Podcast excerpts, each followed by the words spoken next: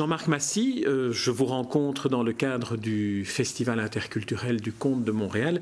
Alors vous, vous êtes une figure incontournable du conte dans la mesure où euh, vous avez été, euh, vous êtes peut-être toujours d'ailleurs l'animateur des dimanches du conte. Mais alors j'aimerais avant, d'entrer dans votre actualité, revenir sur un livre que vous avez publié en 2001 ou 2002, Le Petit Manifeste à l'usage du conteur contemporain. Alors j'aimerais qu'on prenne ce titre-là mot par mot. Petit Manifeste d'abord. Il fallait un manifeste?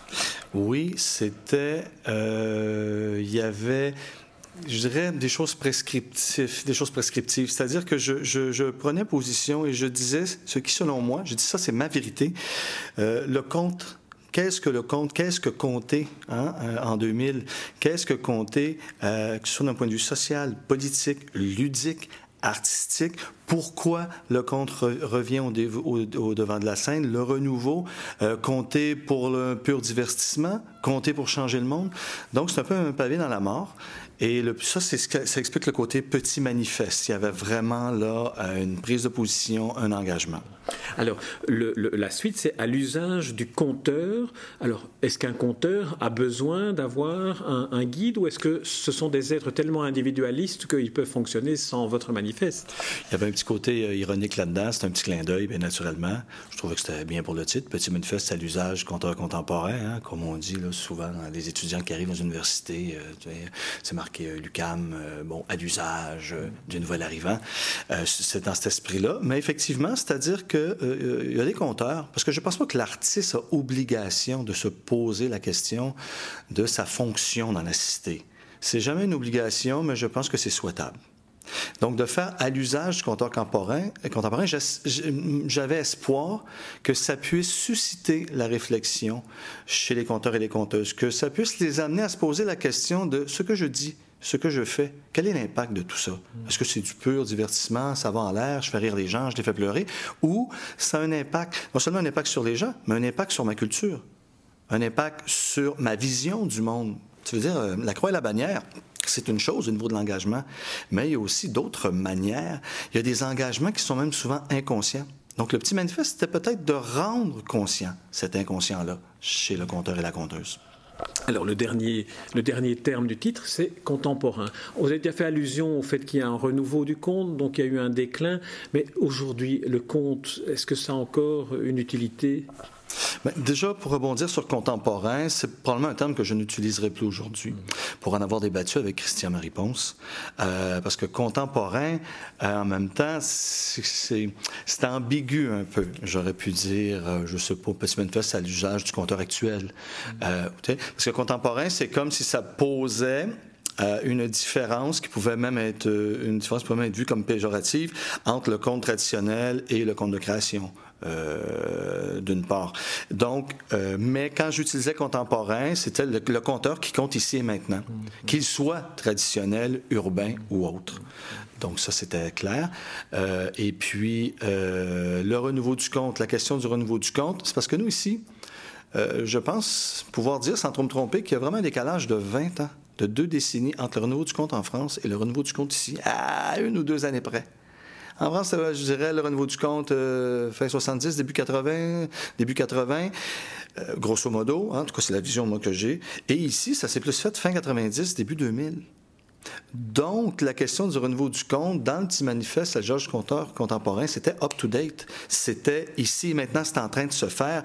Et euh, moi, mon but, mon agenda caché avec le petit manifeste à, l'usage du compteur contemporain, c'était qu'il y ait une trace, une trace recevable par l'institution, par les conseils des arts du Québec, du Canada, Conseil des arts de Montréal, parce que je me disais, on ne peut pas continuer à vivre d'amour et d'eau fraîche. Il faut qu'on ait un soutien, un support. Donc, il y avait là, c'était, c'était pas du politique au sens d'une prise de position dans la cité, c'était de la politique politicienne, euh, bureaucratique. C'était de faire en sorte que les compteurs soient soutenus, comme les gens théâtre, euh, comme les gens euh, de différentes disciplines artistiques Et ça a marché.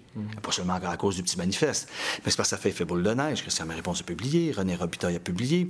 Mais je me rappelle très bien avoir été invité au Conseil des arts et des lettres du Québec. On m'a invité et on a mis sur la table le petit manifeste pour les autres représentants qui se demandaient bien euh, pourquoi on voulait rentrer le compte en littérature. Mais ça, c'est une autre histoire.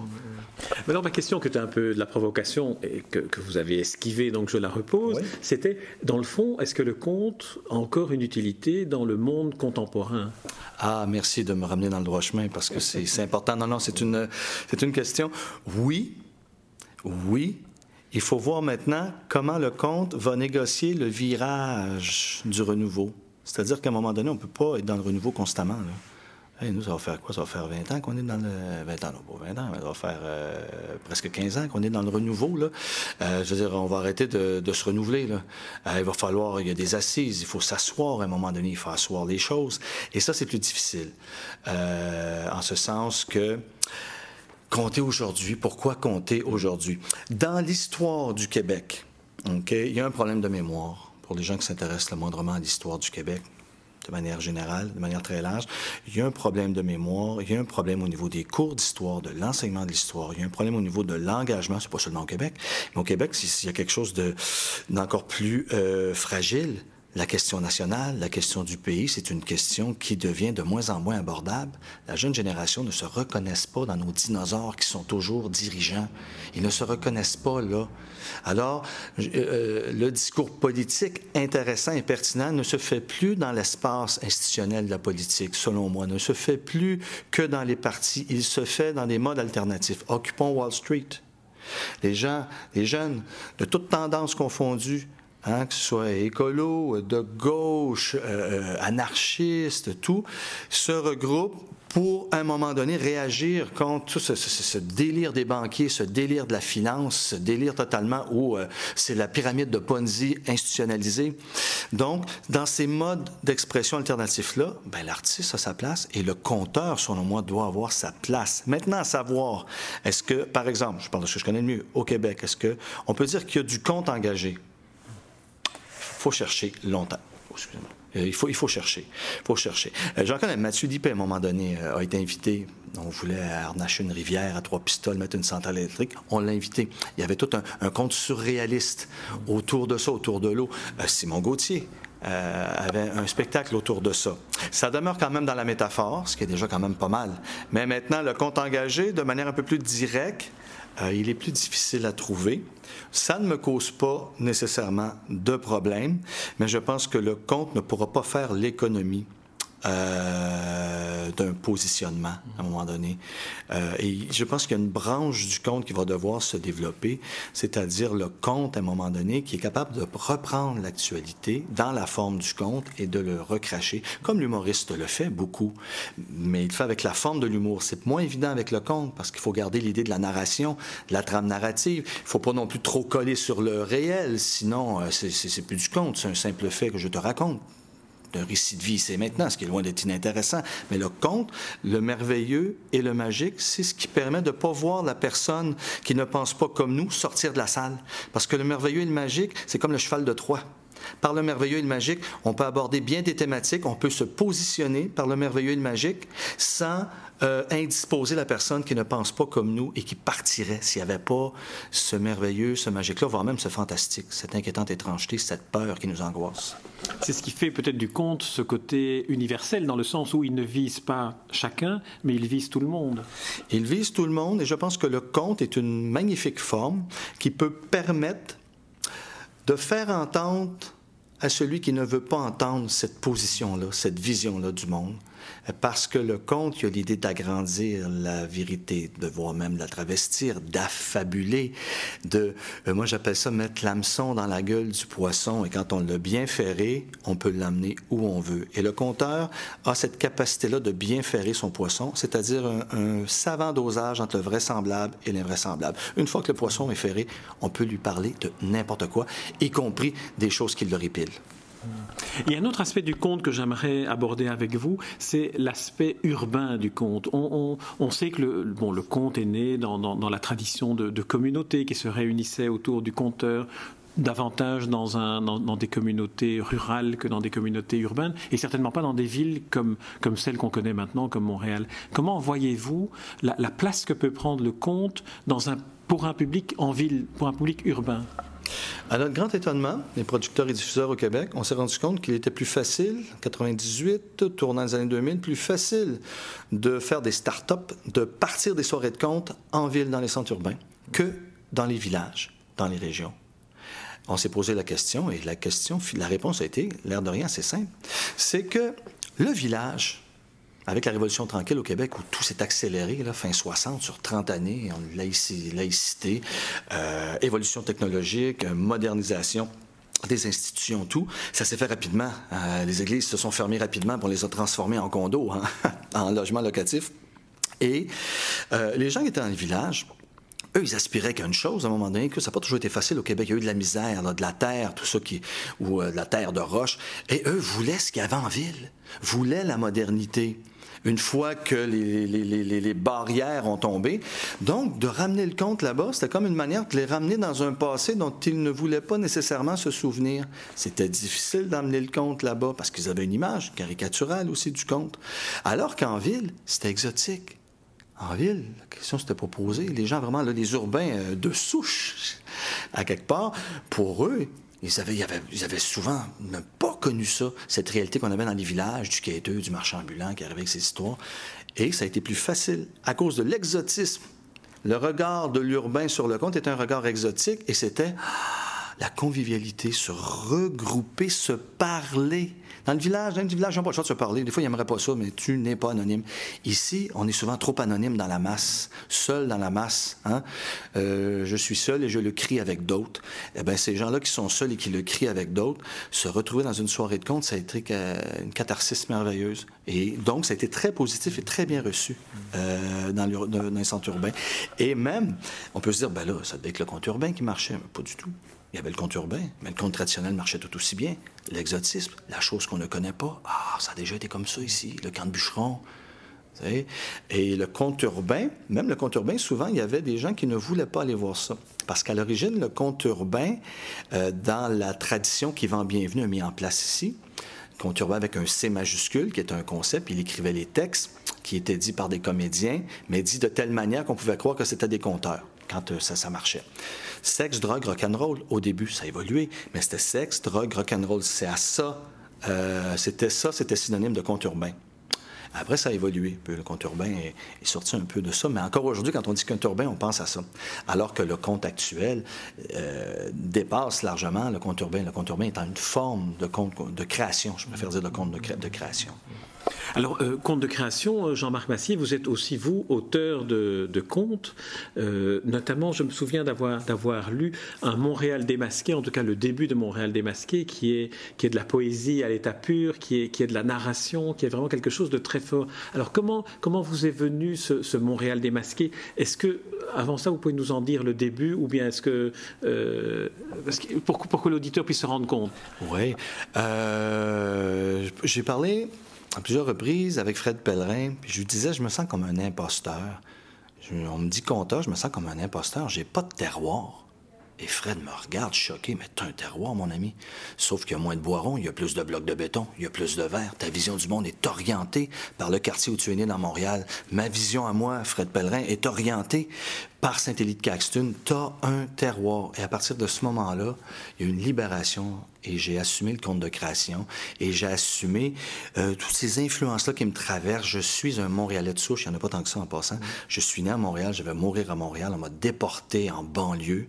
J'y suis revenu en passant par Paris et Strasbourg et j'ai hein, la grande ville à Paris et j'ai trouvé pour moi le, meilleur des deux mondes, Montréal, une ville à échelle humaine.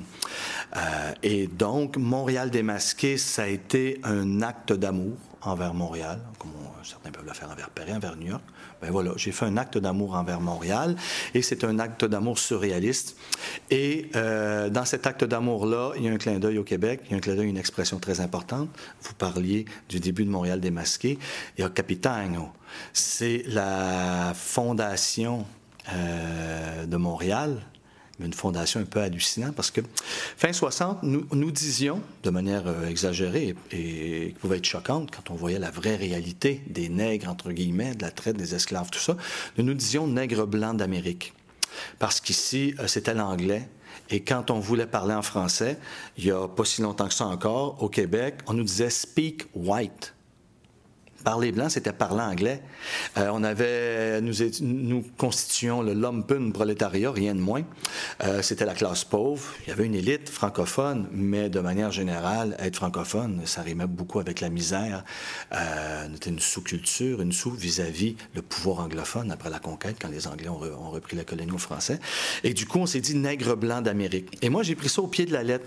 J'ai dit, si nous étions vraiment descendants d'esclaves qui ont fait la, révolte des, la révolte des esclaves sur un bateau qui s'appelle le Sao Bento, qui a vraiment existé. J'imaginais ça. Des esclaves pris, des guerriers Wolof pris sur l'île de Gorée, qui sont pris par des marins portugais qui avaient le monopole à l'époque. C'est le pape Nicolas V aussi, je pense qu'il a revenu le monopole en 1454. Et là, ils s'en vont, ils retournent, ils retournent au Portugal avec euh, leurs esclaves, et il y a une révolte. Et finalement, les esclaves prennent possession du bateau, mais le bateau dérive et finit par se retrouver dans le Saint-Laurent, alors qu'eux pensent qu'ils sont venus en Afrique, mais dans un bout qu'ils ne connaissent pas. Bref, euh, pour faire une histoire courte, sans, dévoiler le punch, c'est que euh, ces Noirs-là finissent par être accueillis par les peaux rouges, les Amérindiens, les Premières Nations. Il y a un mélange entre le rouge, entre, entre le noir, ce qui donne l'homme rose. Et l'homme rose qui a été une vraie, une vraie figure ici, l'homme rose, c'était l'homme qui n'était pas macho, l'homme qui partageait les tâches ménagères, l'homme qui acceptait les griefs des, féministes au Québec, un mouvement très important. Donc il y avait ce petit clin d'œil-là, une espèce de... Et il y avait cette idée-là qu'à la fin, euh, le capitaine du Sao Bendo est enterré sous terre et la terre qu'on prend pour enterrer, qui déborde, bien, ça fait le Mont-Royal, ça fait le Monticule.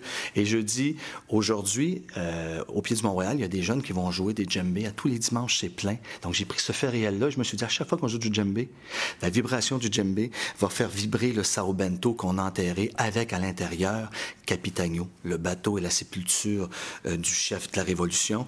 Euh, et ces révoltés du Sao Bento-là, sont nos lointains, lointains ancêtres, sont les lointains, lointains ancêtres des nègres blancs d'Amérique. J'ai essayé de réduire ça, mais c'est pour traduire un peu ce que vous essayez de... Oui, et, et c'est la seule et unique fois où j'ai écrit un conte à la troisième personne, où j'étais vraiment un narrateur omniscient. J'écris toujours au jeu. Il y a eu la mode de l'autofiction littérature. Eh bien, moi, je dis que je fais euh, de l'auto, l'auto-narration. C'est-à-dire que je, suis au centre de ma narration. Euh, c'est rien d'original, hein? comme Fred utilise ça aussi. C'est ma famille, euh, c'est ma réalité, c'est Montréal, c'est la banlieue.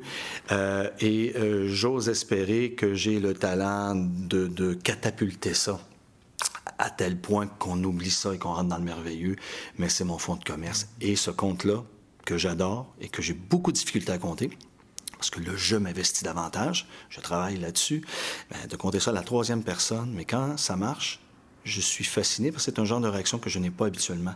Une réaction de, tu sais, c'est pas visible, mais on finit par le voir, la beauté. Il arrive des fois qu'on touche au beau, au-delà de l'humour, au-delà, des pleurs, on touche au beau. Et avec ce conte-là, je sais que j'ai touché au beau, le beau tel que défini par Platon.